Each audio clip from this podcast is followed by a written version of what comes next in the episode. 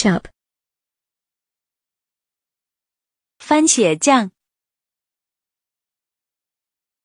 Don't forget to buy me some ketchup on your way back.